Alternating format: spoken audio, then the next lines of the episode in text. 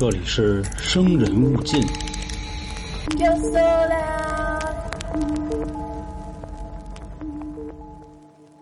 家人们，咱们这个都市传说板块的系列，估计往后会越来越难做了。这两天我看见一新闻，说是要有点大动作，要杜绝这种离谱的诡异故事。其中他举了个例子，就说的是什么小猪佩奇的灵异事件。啊，说这作为了儿童邪典，当时我看完呢，激撩一下子，我心说这不全是我周三单人的内容吗？本身这个都市传说就不好做，结果呢还碰上这么一个事儿，我也现在有点是干瘪的这么一个状态了。大家好，这里是由春点为您带来的《生人勿近》，我是可能即将要失业的都市传说蓄水员黄黄。上一集呢，咱们讲了关于杀手杰夫的故事。当时我提了啊，说他还有个兄弟叫五眼杰克。其实杀手杰夫的兄弟到底是谁，或者说他的 CP 到底是谁？网上有不同的说法。有人说呢，瘦长鬼影是杀手杰夫的 CP；也有人说呢，杀手杰夫可以对应的是五眼杰克。不过五眼杰克呢，他还有一个 CP 叫笑脸杰克。啊，咱也不知道是他们实在懒得起名字了，还是怎么了。全都跟杰克掺上关系。这个杰克大家都知道啊，奥特曼里有杰克，海盗船长里有杰克，爱情故事里有杰克，连他妈最后灵异故事里也有杰克。但不过关于这个笑脸杰克啊，他背后的故事，你别说，我还真没找着。他呢，就更像是前阵子定义那个 S 某某 P 有一个什么什么会那里的一个角色，更多的呢是告诉大家他有什么能力。啊，它的攻击范围啊等等，为什么刚才说那玩意儿不能说呢？就那个 S 某某 P 某某什么会，在去年还是前年的时候啊，也被定义为这个邪点了。当时有很多兄弟们也说啊，让我讲讲那里面的，不是我不想讲，是真的没办法讲，那个属于全网封禁。现在不知道都市传说以后会怎么算了啊。其实都市传说，我觉得倒退个几百年，它就是民间的怪谈故事。比如我最近在看的《聊斋》啊，《阅微草堂笔记》啊，《子不语》啊，它里面的很多故事就是属于偏灵异向的，狐仙、鬼仙啊等等。那你说这玩意儿也是邪点吗？我不认同。今天给大家带来的这个人叫五眼杰克，大家同样可以看一看本期专辑的封面啊。不过有的平台呢，他认为比较吓人，他就不显示。这个我也没辙。其实网上还没有什么就所谓那么吓人的啊。那咱们就来先进入这个故事，先不说他是怎么来的，跟上期一样。故事的主人公呢叫密齿，算之前呢属于那种无神论者。他说后来他经历了一件事儿，他再也不敢不相信这个世界上是存在他不能解释的生物或者是事件了。说由于前阵子自己因为某些官司啊。也不知道是当上老赖了还是怎么了，法院就把他的屋子给强制没收了。他没地儿去了，也不好意思跟家里人说，所以就想起来他之前有个兄弟。他这兄弟呢自己住了一个独栋的小别墅，所以他觉得应该能舍给他一间。战战兢兢的打起了电话之后呢，就问他：“哎，哥们儿，你还记得我是谁吗？我是密齿。”电话那头呢也是非常高兴，说：“兄弟，咱可有日子没见了，你怎么想起我了？”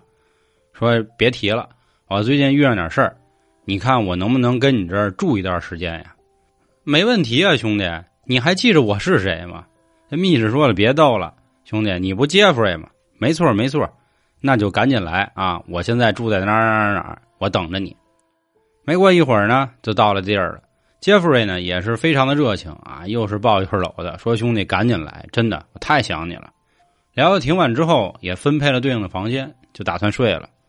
当天晚上呢，密室在那睡觉，就感觉窗户外头有那种沙沙的声音，是是是是是，这样，他就琢磨说这是什么玩意儿啊？但是想着刚才呢聊太美了，又喝了点实在懒得睁眼，就接着睡了。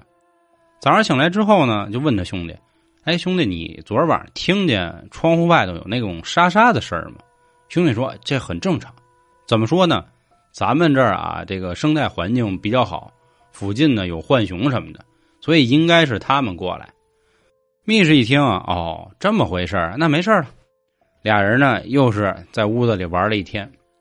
到了第二天的晚上，这个沙沙声啊又来了。他呢一开始也没多想，可是一会儿啊又听到这种窗户敲打的声音，就咚咚咚，就这样。这一下呢让他警惕起来了。他心说不会是跑屋子里来了吧？那可不行，那这一晚上我别睡了，因为浣熊这种动物啊，它一旦发现好地儿，它会呼朋引伴，所以他赶紧就起床了。打开灯之后呢，就开始四处找，床底下也没有，书桌底下也没有，衣柜里也没有，但是窗户感觉好像被打开了。拿起了手机之后呢，打开了电灯泡模式，就往外照，照了半天也什么都没发现。后来一想呢，估计觉得就是这个浣熊怎么可能自己开窗户呢？这个难度有点大呀，所以继续又倒头睡了。经过这两天没睡好呢，密着起的也是越来越晚。早上听见他兄弟正跟那煮早餐呢，就打算问问今儿早上吃什么呀。等到他这个兄弟杰弗一回头的时候，吧嗒一下，手里握的咖啡杯掉了。密室就问了：“怎么了，兄弟？是不认识我是谁了吗？这怎么见我还能吓一跳啊？这大白天的。”杰弗就说了：“兄弟，你这脸怎么了？”说什么？我脸怎么了？说来来来来，你赶紧看看。一照镜子，发现。他这个左脸脸颊的部分有一道很长很长的伤口。他说：“你不疼吗？”说：“没什么感觉呀。”说：“你啊，别耽误，这伤口挺深，别感染了，你赶紧去看看。”这密室到医院之后呢，就跟医生说了情况，说：“我也不知道昨天晚上怎么回事啊，然后脸上出一大道子，您看挺深，您帮我检查检查。”医生看了半天呢，给他处理完伤口之后啊，就跟他聊聊，说：“小兄弟，你这个吧，我估计啊。”应该就是夜里梦游了，梦游你可能偷吃什么东西，哎，然后让什么给划着了。这样说不能吧？我没这习惯呀。说我跟你说啊，你这个伤到自己的行为啊，很可怕。今天可能脸，明天可能就指不定哪儿了呢。说我先给你做一全身检查，我看看看看你身上还有什么其他地方出事儿了。紧接着呢，医生又给他做了一个相当于全身的体检吧。没过一会儿，医生呢脸儿也下来了。说你叫 Mitch 是吧？他说对呀，是我。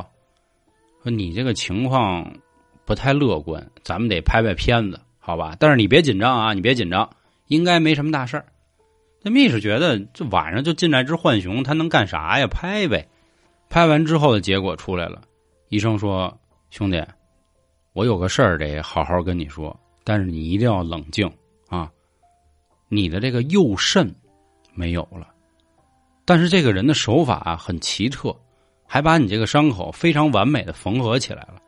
那你的肾去哪儿了呢？听完这个消息，密室属于是晴天霹雳啊，已经没有办法相信这个现实了。他当时就想，是不是我兄弟干的？我们俩十年没见了，他还能住上一个这个大别墅啊？是不是干一些不法的勾当了？噔噔噔噔噔就往回跑。可当天呢，他这个兄弟以自己身体难受为理由。拒绝和他聊天，说：“咱们先早点休息吧。你真有什么事儿，咱们明天再说。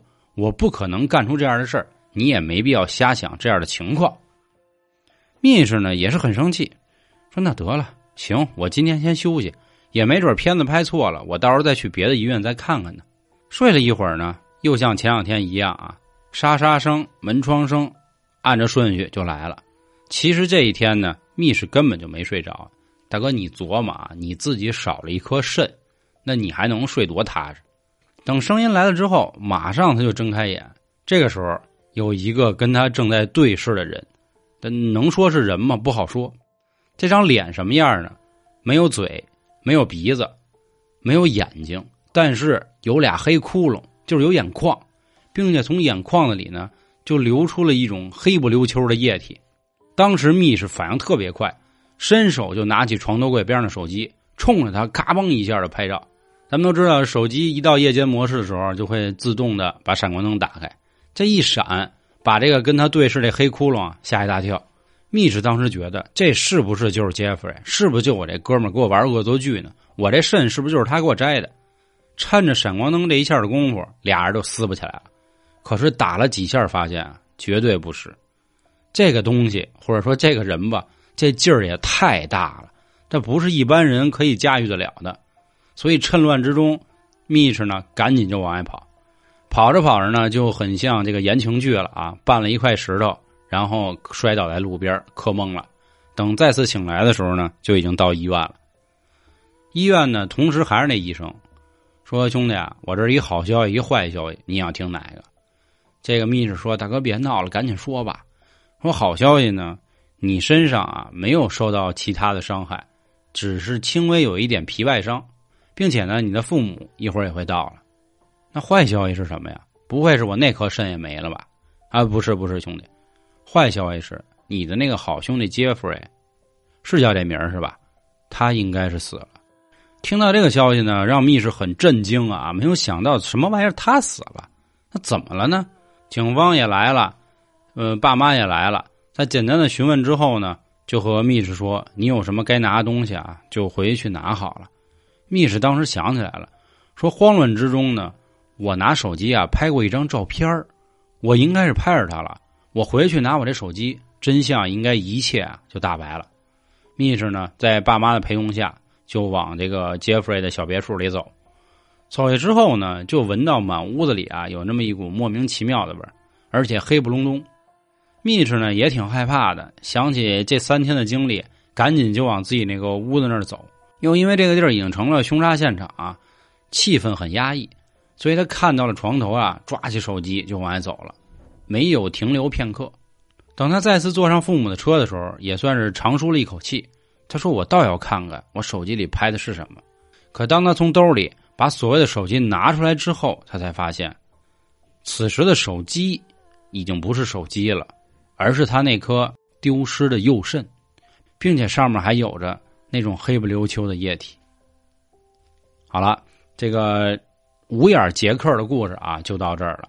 其实这个故事啊，同样来自《蠕动意面》，就是那个咱老朋友恐怖的意大利面围棋社区啊，上面二创的一个角色。那这个故事的原型是什么呢？他呀，确实不像咱们上一次讲的杀手杰夫。是一段校园霸凌或者说是网暴的故事，而这个五眼杰克呢，同样也是来自一个故事的创作者，而在那里的杰克呢，同样很惨，他呢也是和自己的一堆好朋友啊生活在一起，后来发现啊，他的这些好朋友好像秘密在崇拜一个邪教，结果因此杰克就被他们当成了这个邪教的祭品，把他整个开膛破肚，取走他的喉咙，剜他的嘴。啊，还拿走他的肾脏，最后还给他活活烧死，是这么一个故事。所以，为什么整个这个五眼杰克呢？没有嘴，没有脸，没有眼睛，眼眶里还流出黑不溜秋液体的这么一个事儿？但是呢，咱们也是仅靠这个方向啊，咱们得说说这些二创的故事啊，咱们大家听听就好，就真的当图一个乐因为现在为什么说这个杀手杰夫和五眼杰克的 CP 啊？因为五眼杰克也是喜欢在人家熟睡之后进行嘎腰的这样的动作。咱们记着之前杀手杰夫他干嘛来的？他跟你说啊，好好睡觉，都是为了哄你睡觉的。所以咱们其实可以换一个角度去想，对吧？这些都市传说虽然听起来很恐怖，或者说背后的故事很凄惨，但实际上都是想告诉我们很多朋友们啊，一定要早睡觉。如果不早睡觉的话啊，总会有莫名其妙的人来过来找你。早睡早起，身体才好，不要老熬夜。说好了一点多睡，结果两点多、三点多、四点多，甚至有的时候五点多才睡。乖一点，这样就可以度过漆黑漫长的夜晚，对吧？嗯，我是咱们的都市传说叙述员黄黄。如果您还有什么想听的故事，欢迎关注微信公众号“春点”，里面呢也有更多您想知道的内容。另外呢，春暖花开了啊，我们也要成立一个北京线下活动的群，有兴趣的小伙伴呢，也可以从这儿来找。这个不管您在哪个城市，都也欢迎您来我们一起参加。那感谢今天各位收听，咱们下周见，拜拜。